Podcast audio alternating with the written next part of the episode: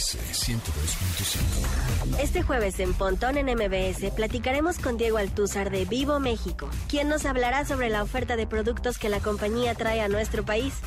Para saber qué es lo mejor que podemos encontrar en la televisión por streaming, Gaby Mesa nos trae su sección Entretenimiento Digital.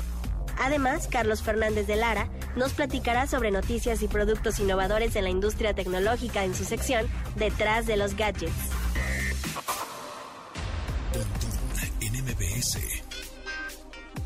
Una hora de lenguaje analógico trascendido a digital. Gadgets, gadgets, tendencias. Tecnología vestible y avances que prueban que vivimos en la era que alguna vez soñamos como el futuro. Pontón en MBS. Amigos, bienvenidos. Mi nombre es José Antonio Pontón. Bienvenidos a este programa de estilo de vida digital. Cuando hoy es junio 17, cuando son las 12 con un minuto. Eh, hace un ratito tuiteé en mi Twitter personal, que es arroba japontón, que bueno, también pueden seguir ahí en Instagram, ahí anda, como japontón, en YouTube. Eh, puse, influencers de verdad son los que tuitean algo y mueven al mundo. Por ejemplo, Cristian, Cristiano Ronaldo, Elon Musk, Jeff Bezos, Tim Cook, Satya Nadella, Bill Gates. Digo, estos son los que tengo en la cabeza, ¿no? Muy posicionados en la cabeza porque me dedico a la onda más tecnológica, ¿no? Y Elon Musk, Jeff Bezos, Tim Cook, Satya, Bill Gates, pues todos estos son en la industria tecnológica, menos Cristiano Ronaldo, que es un deportista. Pero eh, es que vi que a partir de lo de Cristiano Ronaldo, que puso que si los refrescos, que no los refrescos, etcétera, este, mm, a partir de eso, pues eh, ya se desencadenó un chorro de acciones en Twitter de muchos directores técnicos y otros futbolistas que unos agarran el refresco, otros los quitan, otros ponen una botella de agua, otros ponen, se toman la cerveza, etcétera, ¿no? O sea, eh, está bien o está mal, no estoy, no, no voy por ahí, más bien, o, o si los patrocinios o si las acciones de la refresquera, eh, no, no es tanto por ahí. Que por cierto, las acciones de la refresquera no fue tanto por esa acción que hizo este deportista, este Cristiano Ronaldo, sino creo que se combinaron algunas otras cosas en cuestión de, economía y finanzas. Pero bueno, el caso es aquí que estos sí son personas que mueven al mundo cuando hacen alguna acción o tuitean algo, ¿no? Por ejemplo, Elon Musk, que hemos platicado de él en varias ocasiones, que tuitea algo eh, eh, relacionado con criptomonedas o Bitcoin y inmediatamente sube o baja esta, esta criptomoneda. Y bueno, como paréntesis rápidamente, eh, hablando de criptomonedas, ayer Bitso, uno de los exchange más importantes de México, que son los donde eh, cambiamos nosotros nuestros pesos por criptomonedas, pues tuvo ahí una... estuvo intermitente en, el servicio, estuvo yo creo unas 3, 4 horas. Entonces, pues bueno, obviamente hay la preocupación de, ah, mi dinero está ahí, pero bueno, creo que nada más fue el proveedor de tecnología en, nube e infraestructura que, que tiene Bitso contratado que tuvo ahí algún problemita, un poco como lo que pasó con Fastly hace, un, hace unas semanas, que ven que algo pasó ahí con este proveedor de, Internet, bueno, no de Internet, sino de servicios en la nube y digitales, virtuales, etcétera que hizo algún cambio, picó un botón que no debía y bueno, pues es el servicio de algunos servicios como de HBO, Netflix, Twitter, este por ahí Spotify, etcétera, pues se medio estaban tambaleando, pero bueno, ya, ya se restableció. También Bitso ya se restableció. Pero bueno, hablando de los influencers, pues estos sí son de los de verdad, ¿no? No, no, no una persona que te dice por quién votar le vas a hacer caso. Pero estas personas, estos en realidad influencers, Cristiano, Elon Musk, etcétera, pues son personas que hacen una acción, tuitean algo, facebookean algo, este, dicen en algún medio algo, ¿no? En este caso Cristiano, pues que lo tomó una cámara de un medio importante y se empezó a viralizar. Este, y a partir de ahí, bueno, pues vemos hoy que creo que fue el director técnico, no estoy muy seguro de, de, de qué, de qué partido, porque digo, de qué eh, equipo, que no soy muy, muy ducho en eso del fútbol, pero pues agarró las, los refrescos y, y, son dos refrescos como podemos ver, ¿no? El, el, de etiqueta roja y el de etiqueta negra, agarra y, con uno abre el otro, ¿no? Con la corcholata y se lo toma. Entonces, pues ahí está, esos son realmente los... Eh, eh, el que desencadenó todas estas acciones, pues fue Cristiano Ronaldo. Entonces, bueno, a partir de ahí, pues está interesante todo esto de, de cómo es que personajes así pues prácticamente mueven al mundo. Les recuerdo que nos pueden seguir en redes sociales en arroba mbs 102.5 en todas. Estamos en TikTok, en Instagram, en YouTube y en Facebook. Y les recuerdo que también en Twitter, pero en Twitter somos arroba mbs 102-5 y los teléfonos en cabina son 55 51 66 1025. Apúntele bien, apúntele bien porque tenemos hoy eh, pues algunos regolitos que más adelante les vamos a decir cómo se los pueden ganar. Y con eso comenzamos el update. Update. Las noticias más destacadas en la industria Binance lanzará oficialmente su mercado de NFTs el próximo 24 de junio. Binance NFT busca ser un mercado de estas criptodivisas en las que ofrece tarifas mínimas, alta liquidez y coleccionables de alto valor para todas las industrias. Entre estas destacarán el arte visual, la música, el gaming, los deportes y el metaverso. Para esto, Binance compartió el primer grupo de artistas que exhibirán sus objetos de colección en dicho mercado y presentarán nombres como Lewis Capaldi, Trevor Jones, el equipo de esports Star Pro, así como figuras del balompié internacional como Michael Owen y Alfonso Davis. Desde México se hará presente la galería mexicana Art Crypted Gallery. Binance NFT opera desde el mes de abril, lo que permitió a artistas y creadores ponerse en contacto para colaborar y por esta razón se augura un buen futuro para esta. NMBS 102.5 aunque no será sino hasta el próximo año cuando conozcamos el primer vehículo 100% eléctrico de la automotriz Lincoln, la compañía espera que a finales de la presente década todos sus modelos se conviertan en eléctricos. De hecho, el nuevo automóvil eléctrico de Lincoln será presentado en el marco del centenario de la automotriz. Con esta intención, Lincoln buscará que a mediados de la década la mitad del volumen global de la compañía sea cero emisiones, mientras que para 2030 sea completa la producción de autos eléctricos. Tal estrategia forma parte de la inversión anunciada por Ford, la cual apunta a la inversión de 30 mil millones de dólares para 2025. Parte de este cambio involucra que los futuros vehículos de la marca sean beneficiados con aplicaciones creadas en sistema Android para una experiencia más personalizada y en constante mejora.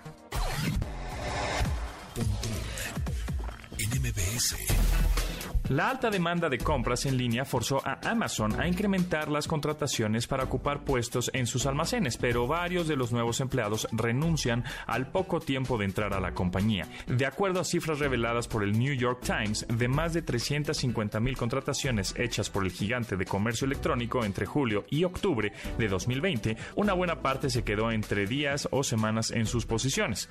Esto llevó a ejecutivos de Amazon a preocuparse por quedarse sin empleados contratables en Estados Unidos, que para mayo de 2021 hizo que la compañía ofreciera bonos hasta por mil dólares a sus nuevos empleados. Tal medida obedece a una tasa de rotación en la empresa de aproximadamente 150%. Aunque no se citan razones por las que se dé este fenómeno, la reputación de malestar de muchos empleados en la compañía, acompañados de huelgas por supuesta explotación, podrían responder a esta situación.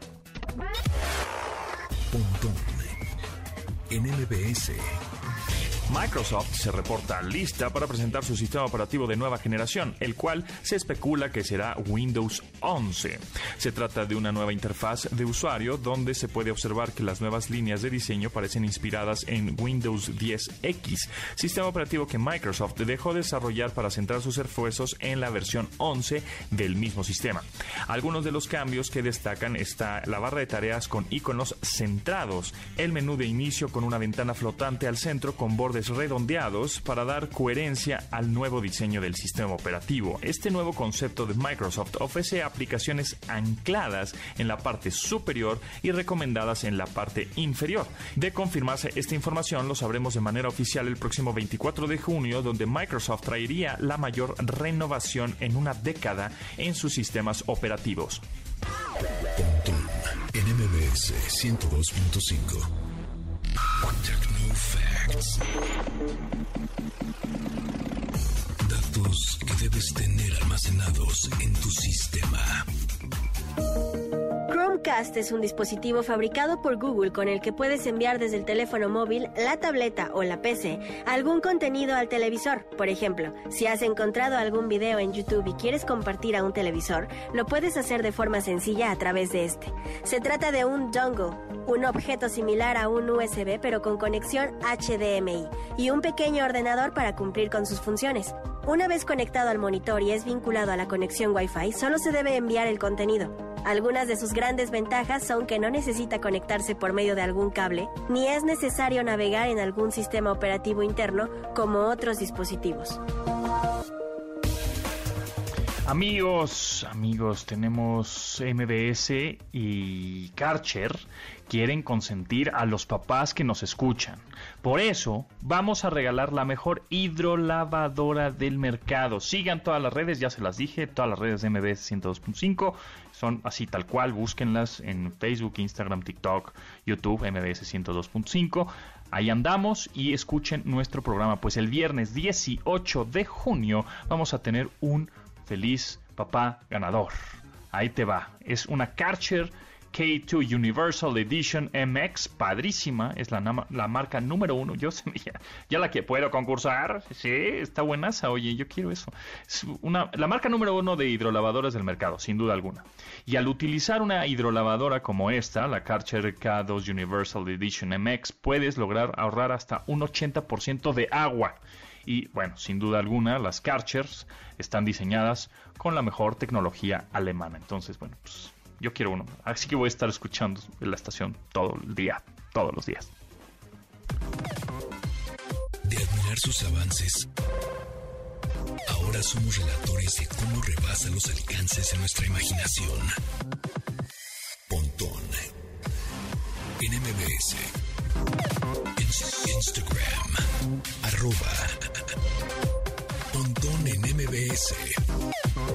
Dominic Ehrman Jones, nombre real del artista Lil Baby, lanzó en 2021 un nuevo sencillo en la línea del famoso estilo conocido como trap.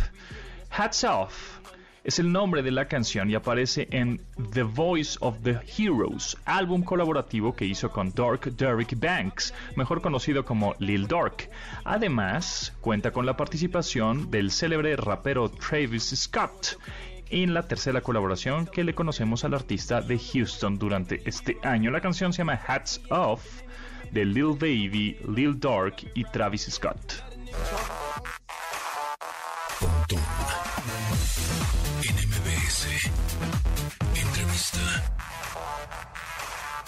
Amigos, gracias por seguir en sintonía en MBS 102.5 y en esta ocasión les quiero presentar a Diego Altúzar, director de Vivo México. Y justamente de eso nos va a platicar qué es vivo a muchas personas que nos están escuchando, que están más clavadas en tecnología, en smartphones, dispositivos y etcétera, ubican muy bien esta marca, pero hay otras que no. Y justamente por eso Diego nos va a platicar acerca de que ya oficialmente llegan a México una marca más. ¿Cómo estás, Diego? Ah, bien, bien, Ponto, tú. Muchas gracias por la invitación y como siempre un placer platicar contigo. Pues mira, la verdad es que estamos muy contentos. Vivo tiene 26 años, muy ligada a la tecnología, eh, muy enfocada eh, en, Asia, eh, y 10 años siendo líderes de mercados en diferentes países en aquel continente en el área de smartphones. Entonces, la verdad que estamos muy contentos de llegar a un país tan bonito y extraordinario como lo es México y bueno, pues, eh, estamos con, con todas nuestras eh, expectativas de ser una marca muy importante en, esta gran, en este gran país. Es, vemos que ya en México, bueno, hay varias marcas de celulares, de teléfonos y dispositivos. ¿Qué le vieron a México? ¿Qué oportunidad le vieron? Y, y, hacia dónde van también, ¿no? ¿Cuál es la estrategia de crecimiento en México? Y a qué se enfrentan y cuáles son los retos, porque vemos que hay muchas marcas también muy agresivas, este, dando precios competitivos y con tecnología también de punta. Eso es lo bonito de México, mi querido Pontón. Eh, lo que tú mismo dijiste, la verdad es que es un mercado eh, muy interesante, muy competitivo, pero bueno, sabemos que eh, si aquí desarrollas muy bien una marca, vas a ser muy exitoso en toda Latinoamérica. Entonces, para nosotros México es muy importante, es eh, un país principal, tiene foco a nivel mundial este gran país Y bueno, este, lo que le vimos es el potencial de mercado, el desarrollo que podemos hacer de la marca aquí mismo, eh, Pontón. Y bueno, si desarrollamos este país, cualquier otro sería mucho más fácil. Justo lo que te quería preguntar, ¿cuál es el desafío de abrir una marca o traer una marca a un país nuevo, no? Porque sabemos que Vivo, bueno, pues ya funciona perfectamente bien en países asiáticos, pero hablando de pues garantía, soporte, compro un teléfono, este, pues es nuevo, luego la gente dice, no, igual es nuevo, ¿no? Igual se, se, asimila un poco mucho como, los coches, que de pronto, no, ese coche es nuevo, seguramente las refacciones van a ser muy difíciles de conseguir, ¿no? claro. Entonces, un poco cuáles son esos, esos desafíos tanto para cambiar el mindset de las personas como justos soportes, garantías y catálogo y productos.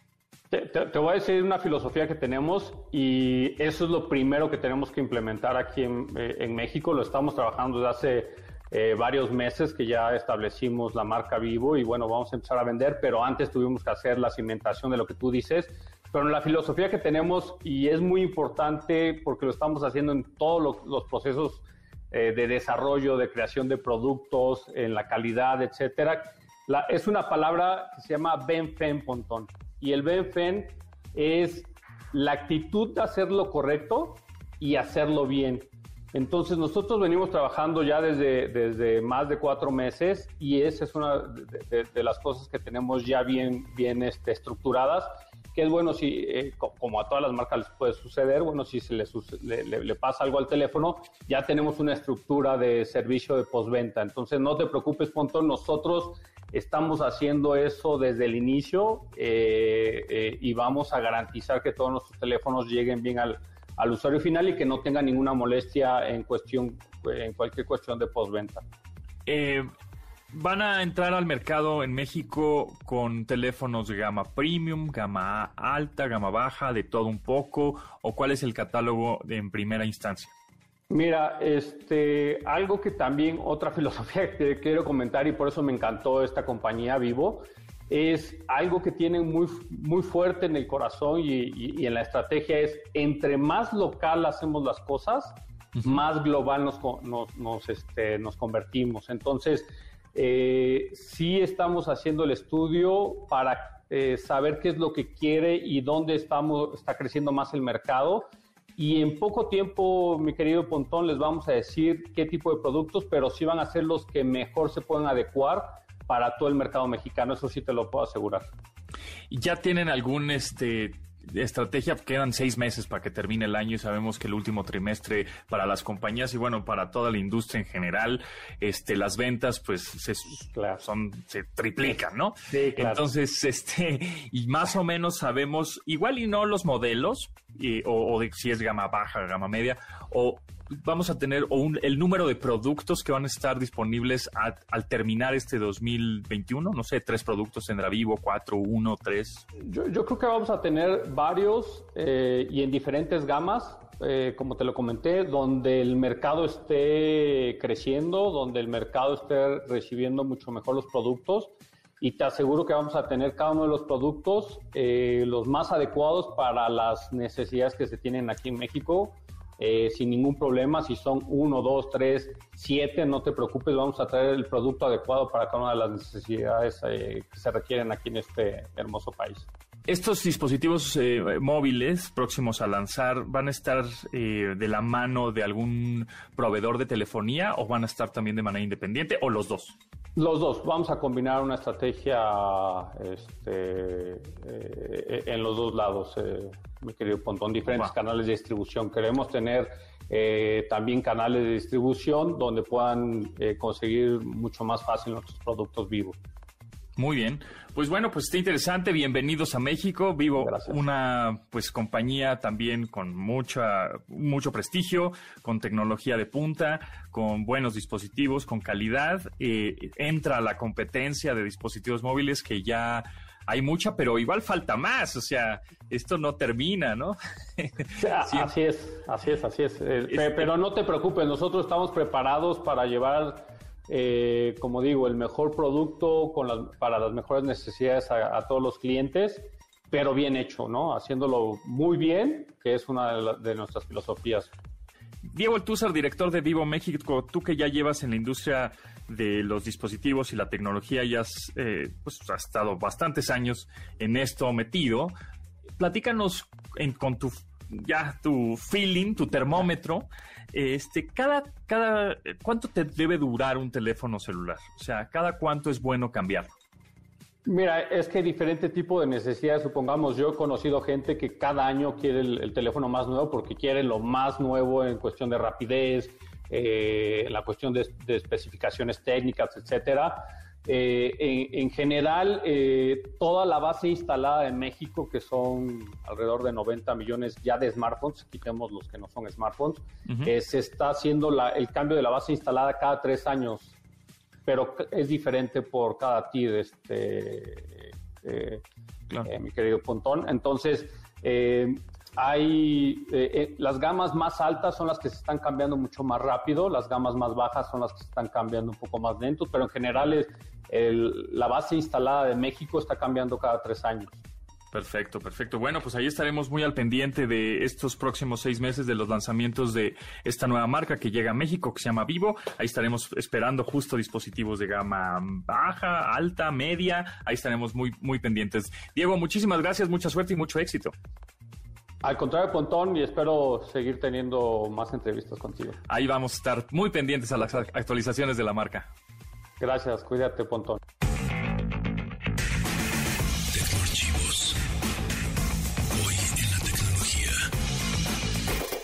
El 17 de junio de 1980, los títulos de Atari, Asteroids y Lunar Lander se convirtieron en los dos primeros videojuegos en ser registrados por la Oficina de Derechos de Autor estadounidense, por lo que fueron los dos primeros en recibir el certificado de copyright.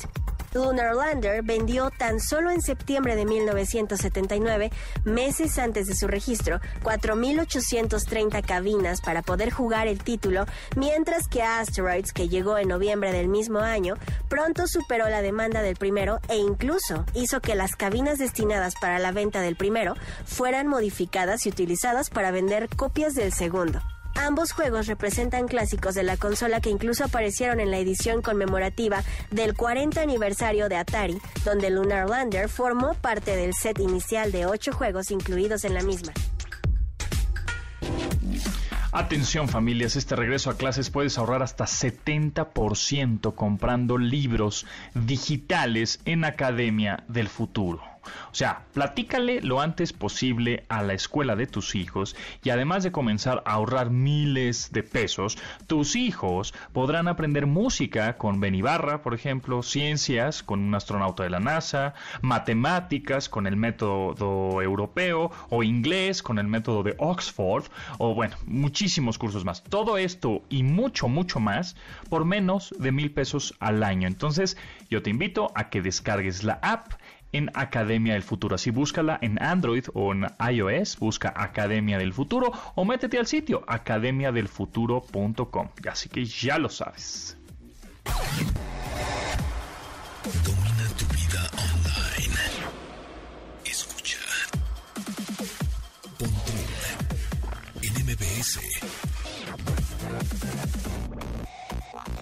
Twitter, Build a Beach es el sencillo debut de la cantante filipo estadounidense Bella Porch. Esta celebridad de TikTok firmó contrato discográfico con Warner Music y lanzó a mediados de mayo este single, este sencillo, esta rola, el cual considera que forma parte de su propia marca dinámica y diversa de pop oscuro para la composición musical. Sin embargo, aclara que es una canción que se trata sobre aceptarte a ti mismo y abrazar tus imperfecciones y defectos. La canción se llama Build a Beach de Bella Porch. Entretenimiento digital. Series y películas por streaming. Con Gaby Mesa. Gaby Mesa está aquí. ¿Cómo estás, Hola. ¿Todo bien? Todo excelente. Abrazando mis imperfecciones. Exacto, exacto. Eh, ¿Qué nos cuentas hoy? ¿Qué hay de novedades, cine y streaming en nuestra televisión, Smart TV y dispositivos móviles para ver?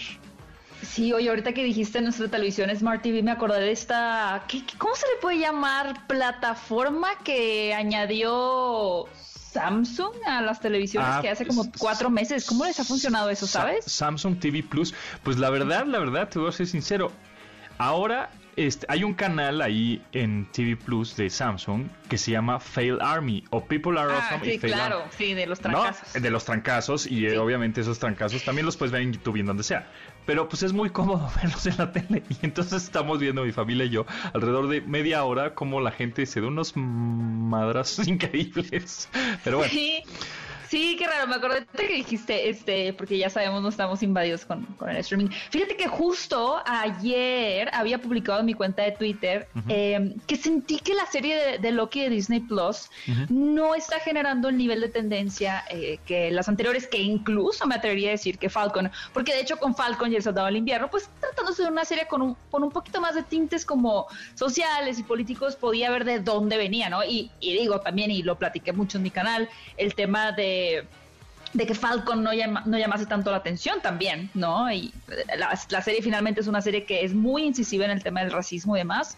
Poco a poco creo que fue generando un fanbase y una gran audiencia, pero tampoco se sentía esa, ese nivel de tendencia, ¿no? De, de plática que se hace alrededor de una serie, como fue con el caso de WandaVision. Y yo eso es lo que pensé... decir. Creo que WandaVision puso una vara muy alta. Fue el trancazo, sí. Sí. Y, y yo pensaba realmente que Loki, digo, finalmente estamos hablando del personaje, el villano más emblemático del universo cinematográfico de Marvel. Y dije, no, esto, o sea, esto va a marcar así un antes y un después en Disney Plus. Porque, porque además eh, ya viene el personaje y la historia a abrir, ¿no? Este camino de lo que tiene que ver con el multiverso de una manera oficial y ya no así como que entre tin- medias tintas como lo hizo WandaVision.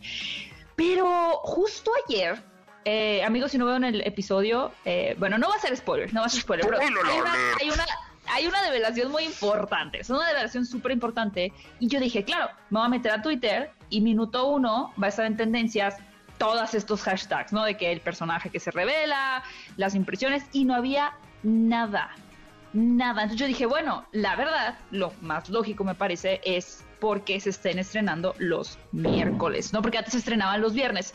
Y justo hoy en la mañana me despierto con la noticia de que, al parecer, no sé, las métricas que tenga Disney Plus, que igual que Netflix, pues las tienen como muy bajo el colchón, está teniendo un gran nivel de audiencia la serie, por lo cual decidieron oficialmente eh, tener los estrenos de series los miércoles y las películas en Premium Access, por ejemplo, como lo hace el caso de Luca. Ah, ya la vi, también podemos hablar de eso. De Disney Pixar, los viernes. No sé, a mí me vino a mover toda mi agenda el hecho de que Loki se estrene los miércoles, porque yo mis noticias las publicaba los miércoles y tuve que moverlas a los viernes. Bueno, la verdad sí se me dio ahí un marranero por Loki, A pero ver, no sé. Tenemos a Cha Cha Cha Charlie de una Charlie. vez aquí, se conectó de una vez y estás, a ver, tú estás, ¿te gusta. Loki o no te gusta Loki? A mí, la verdad, yo también tenía muchas expectativas de decir, ah, Loki, sí, el villano de los villanos, ¿qué pasó con él? Y, de- y ya salió, primer episodio y el segundo episodio, ah, pues ahí está, ah, y luego lo veo. O sea, no me emociona tanto como, ah, sí, me quedé picadísimo, como WandaVision que puso la vara muy alta. Pero Cha Cha Charlie, cuéntanos. Pues yo vi, no he visto el capítulo de ayer, desafortunadamente no le pude dedicar el tiempo que se merecía. Me gustó mucho el primer episodio, este, debo de reconocerlo, pero también creo que, como bien dice el buen Pontón, no era de estas personas que sí vi a varios en mis redes sociales que decían, ya en una hora sale, ya en 10 Mm. minutos sale, ya en 20 minutos sale. No, yo lo vi probablemente como 5 o 4 días después de que salió y a la fecha no he visto el 2. O sea, es decir, no tengo como esta presión por decir quiero saber ya qué pasó y no quiero que nadie me lo cuente o me lo vaya a spoilerear en redes sociales. No sé. Y lo mismo me pasó con, con, con The Falcon o And the Winter Soldier. Entonces, no digo, no sé si sea una cosa normal, pero pero creo que son muy buenas series, eso sí. digo, Es el Gaby sentimiento que creo que tenemos todos. No, no, no, tú también puedes op- opinar. Yo creo, a ver, sería, digo, esto sea para un debate completo, ¿no? Eh, igual Tenemos tiempo, amigos, tenemos tiempo. Tenemos tiempo. Pero, de que dos minutos rápido. Eh, yo creo que WandaVision fue muy afortunada en estrenarse a principio de año, porque todavía todos traemos como ese tema pandémico de que no había cines abiertos, de que estábamos como hambrientos de contenido, y si bien ya había muchísimo contenido en, en Netflix, en HBO, etcétera, en Amazon Prime, Pues era la primera apuesta de Disney con Marvel, había una ausencia de contenido en ese lugar y era como, dame, dame, dame todo, ¿no? Entonces fue muy afortunado y finalmente, por ejemplo, ahora ya muchas eh, personas regresaron a la escuela, al trabajo presencial, o sea, no es como que te haces medio loco, le das clic al Zoom y ves Loki, ¿no? O ves este Falcon, es como, no, pues ahora sí tengo que estar aquí, o sea, ya no me puedo dar esa escapada de algo como que estoy y no. Entonces entró en un tiempo muy afortunado pero también, y, para mi sorpresa, el cine sí está regresando con mucha fuerza. El cine sí está, la, gente ya está volviendo al cine. Entonces, como que también esta cosa de ver todo en streaming ya no es tanto una prioridad como lo era antes, como que la gente se cansó, ¿sabes? Entonces, como dice Charlie, o sea, yo lo vi después, o sea, no fue como que necesito. Ya ni siquiera esta es urgencia de formar parte de una conversación como yo creo que lo va a ser una película al estilo de Black Widow. O sea, ahí sí van a querer todo el mundo ser parte de una conversación y ahorita no tanto. A ver, ahora dime, Gaby, una cosa. ¿Cuál es una serie una película que, eh, digamos, que tengamos ese otra vez ese sentimiento de decir, ¡Ah! la tengo que ver? bueno, además de Black Widow, pero una serie, no sé, en Netflix, en Prime, en Disney, en Paramount, en la que sea, que diga, uy, uy, uy, uy, esta está buenísima, este, necesito verla ya, aunque esté en junta, me la voy a echar aquí de un ojo al gato y otro al garabato. Híjole, es que sabes tan, bueno, es que ahí yo creo que depende de cada quien, porque así va a sonar, viene, viene evasiva, no. No, siempre depende mucho porque al final, y ustedes lo saben, la tecnología y, el, algoritmo ha individualizado mucho el consumo. Es decir, para mí yo siento que todo el mundo habla de Loki, ¿no? Y hay gente que dice, ¿qué es eso? ¿no? o sea, Loki, ¿quién? Who's eh, entonces yo creo que puede haber este tipo de, de, series, por decir, Euforia, que la gente está esperando mucho y que se van a desvelar para verla y uno ni cuenta se da, ¿no? Pero dentro de su nicho, ellos piensan que todo el mundo está realmente esperando que, sea ese estreno, o como con Sweet Tooth en Netflix, ¿no? Que de pronto lo ves ahí en tendencias, pero ya había personas que tenían videos desde antes de qué esperar de esta nueva adaptación de un cómic de Vértigo, de DC Comics, y uno se entera cuando lo ve en la pestaña de tendencias, pero si no, ni te enteras, ¿no? ¿Sabes cuál yo eh, tengo esa euforia? Este, Stranger Things 4. Bueno, pues sí. Pero puede ser. ah, sí, sí, sí. Ah, sí. Élite, ¿sabes cuál esperamos todos? La nueva temporada de Élite. Sí, Morbo absoluto. Ahí sí no ¿Es me en serio? ¿En serio? Uno, amigos, que yo soy súper fan de Élite. ¿En serio? sí, sí, es mi guilty pleasure.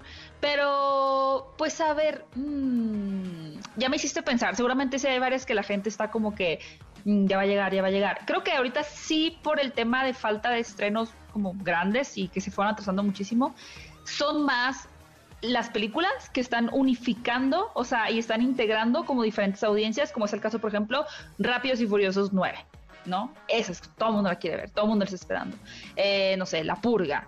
Eh, son como varias películas que, pues al final son franquicias grandes que la gente va a ir a ver y no están tan seccionadas por si eres parte de un fandom o no.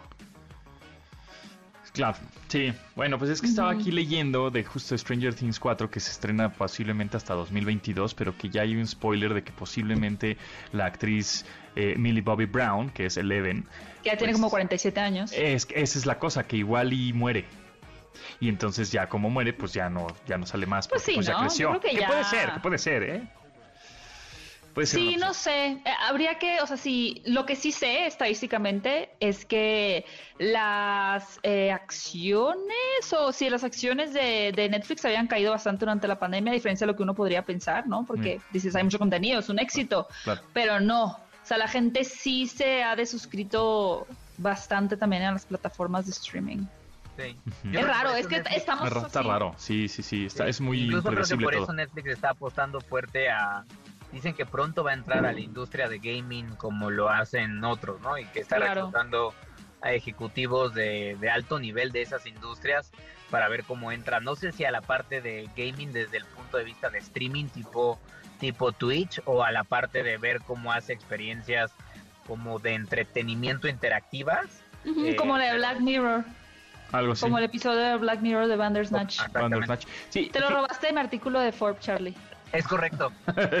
es que el, futuro de los videojuegos ya lo vimos y ya lo hemos platicado en este programa, que eh, posiblemente sea una aplicación que esté en tu Smart TV que diga Xbox Gaming, ¿no? En este caso, y tú nada más control, eh, eh, conectes tu control de Bluetooth y este y ya juegues, o sea, ya no necesites una consola, así como tan, tan fácil es ver una película en Netflix o escuchar una rola en Spotify, así va a ser de fácil jugar un videojuego, en este caso en Xbox, porque lo anunciaron en su portal oficial de Xbox, eh, Xbox Wire, en donde es una aplicación en tu eh, televisión inteligente.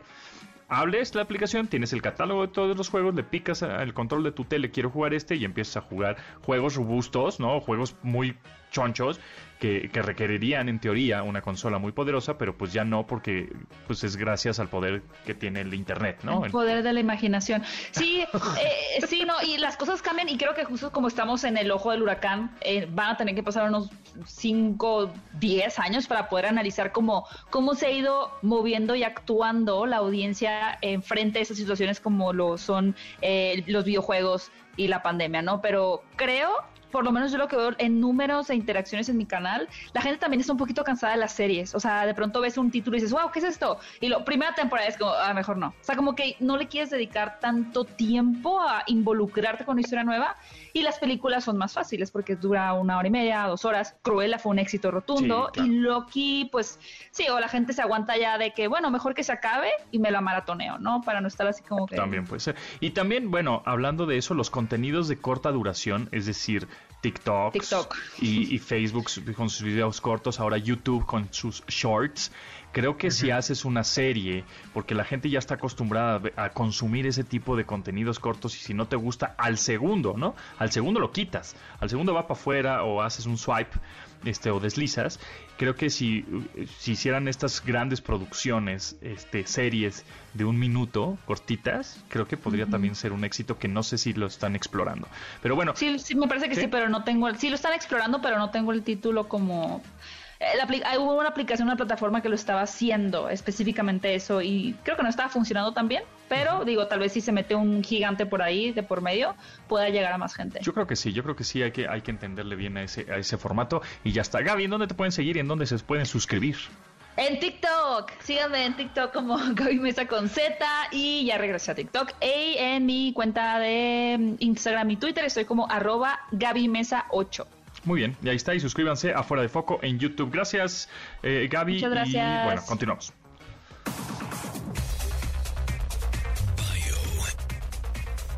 el personaje de la semana. Algunas de las canciones más memorables de Paul McCartney cuentan con una historia de fondo tan fascinante como el mismo éxito. Es por ello que a continuación les traemos algunas de las creaciones más famosas del ex Beatle y miembro de la realeza. Una de sus canciones más reconocidas es Let It Be, la cual llegó a su inspiración gracias a un sueño, en un momento en el que Paul vivía mucho estrés por la complicada relación con sus ex compañeros de banda, su madre Mary apareció en un sueño. En este, ella presuntamente le dijo todo estará bien así que déjalo ser. Cuando despertó fue al piano y la melodía fluyó con facilidad. Maybe I'm Amazed es una de las baladas más utilizadas por parejas para celebrar sus matrimonios. Sin embargo, cuando Paul se la escribió a Linda fue para agradecerle por la fuerza que le dio durante la separación de los Beatles. Helter Skelter es una de las canciones más satanizadas en la historia de los Beatles por su conexión con el asesinato de una embarazada, Sharon Tate, por parte del grupo de discípulos de Charles Manson y cuyo título pintaron con sangre en las paredes de la casa de Roman Polanski. El nombre de la canción sale de un parque de diversiones cuya montaña rusa tenía ese mismo nombre. ¿Sabías que Dalí fue el encargado de crear las medallas olímpicas de 1986? Las verás pues todas en Dalí 2.1, la exposición con más de 250 obras originales de este artista, escultor y pintor. Estará disponible hasta el 30 de junio en Galería Daliana en Centro Santa Fe del 12 a las 8 de la noche, de las 12 del día a las 8 de la noche entre semana y de las 11 de la mañana a las 9 de la noche los fines de semana y tenemos dos pases dobles, está buenísimo. Lo único que tienes que hacer es hablar al 55 51 66 1025 y tienes estos accesos para entrar a esta exposición que está sensacional Dalí 2.1. Escuchas en MBS. Información digital decodificada para tu vida. Síguenos en Instagram, Instagram como arroba MBS y manda tus mensajes de voz. Detrás de los gadgets con Carlos Fernández de Lara. El Chacha Charlie, entonces que si no, yo soy un músico talentoso y quiero subir mis rolas para que el mundo me conozca, pues la opción es TikTok, ¿no? Sin lugar a dudas, sin lugar a dudas. TikTok eh, lo publicamos hoy en Forbes, eh, después de un reportaje que estuve buscando hace un par de semanas. TikTok, sin lugar a dudas, es la plataforma digital que está generando una disrupción en la industria musical como ningún otro incluso como ninguna otra, como ni siquiera como lo hizo YouTube o como lo pudo haber llegado a hacer Facebook o Instagram, TikTok está convirtiendo ya sea artistas consagrados o artistas completamente desconocidos en grandes figuras del sector e incluso en figuras que son millonarias. Hace ratito en el corte tú ponías el ejemplo de la canción de Bella Forge. Bella es una de las usuarias más seguidas dentro de TikTok, tiene 78 millones de seguidores dentro de la plataforma y liberó, liberó su canción Build a Beach Nada más para que te des una idea, solo de esa canción, ella no tiene un álbum, solo tiene esa canción. Esa canción en Spotify tiene 86 millones de reproducciones y sigue creciendo. Spotify nunca ha sido muy claro en cuánto paga necesariamente a los, a los streamers porque varía del país y algunas otras cosas, pero el estimado es que paga entre 0.003 centavos de dólar a 0.005 centavos de dólar por stream. Si haces una multiplicación, dado que Bella escribió la canción, la musicalizó, o sea, ella no le tiene que pagar a una disquera como tal, porque todavía no firmaba con Warner en ese momento, solo esa canción y solo en Spotify, sin considerar lo que generó en Apple Music y lo que ha generado en Deezer o lo que ha generado en plataformas como YouTube, a Bella en Spotify le pudo haber dejado cerca de 470 mil dólares. Es correcto. Entonces, se está transformando en una plataforma de mucho ingreso, de mucho dinero y donde muchos creadores de contenido musical nuevos y desconocidos están encontrando ese trampolín que no habían encontrado en ningún otro espacio y que ninguna disquera les hubiera dado. Para el artículo entrevisté a un chico que se llama Leon Leiden, que es un chico mexicano que tocaba discos de DJ antes de la pandemia en tiendas de ropa y en pescaderías, como él me decía. Se quedó sin chamba y empezando en la pandemia decidió abrir su cuenta de TikTok y bueno, pues en un par de meses pasó de poquito menos de 7 mil seguidores a casi 8 millones de seguidores. Hoy ya tiene una disquera, tiene dos discos de oro, firmó un contrato también con Warner Music, ya hizo un evento en el Metropolitano que juntó a más de 650 mil personas en vivo de manera virtual. Y es un muchacho que tiene 19 años y que sus canciones como Gitana o Manzana pueden haberle estado generando entre 160 mil y entre 160 mil y 96 mil dólares solo de una canción y solo en una plataforma. Entonces, sin lugar a dudas, TikTok se está convirtiendo en el espacio para la industria musical y no por nada la empresa ya firmó acuerdos con las tres disqueras más importantes del planeta, que son Sony Music, eh, Universal y obviamente Warner. Entonces, se ve que viene fuerte y obviamente el cambio que están haciendo es, es radical. O sea, insisto, es el trampolín principal que está teniendo músicos y creadores eh, de contenido musical eh, en el mundo digital como ningún otro. Y además, este, pues ya es por rola, ¿no? Que ya lo habíamos, este, eh, alguna vez dicho hace muchos años cuando iTunes comenzó a vender canciones, no álbumes completos o discos completos, ¿no? Sino era por canción. Y bueno, pues ese es el, toda la evolución llegó a esto, a tener una canción como esta de Bella Porch. Es una rola que pues, ya generó 500 mil dólares, ¿no? Entonces, en solo en, Spotify, más todo lo demás. Claro. Entonces, ya son artistas de rolas. O sea, ya si, si vas a recapitular un disco o rolas, pues es como, ah, pues Bella Porch va a sacar su disco. Ah, sí, esta rola salió en el 2021, esta otra salió en el 22, esta en el 23. Y entonces ya son sus, es un, es un álbum de greatest hits, ¿no? Totalmente. Y lo, les funciona, los que TikTok también los ha ayudado es el crecimiento que han tenido en TikTok les ha permitido dispararse en todas las demás redes sociales. Piensa que Vela, sin tener un solo video en su canal de YouTube, cuando abrió su canal de YouTube, ya tenía más de 4 millones de suscriptores, sin tener un solo video. Hoy el único video que tiene en su canal es su video musical y ese video tiene 177 millones de reproducciones. Entonces Vela también está haciendo mucho dinero de YouTube con solo un video en el canal y con un canal que tiene menos de un año. Y eso fue gracias a que empezó a hacer caritas en TikTok y eventualmente entró al mundo de la música.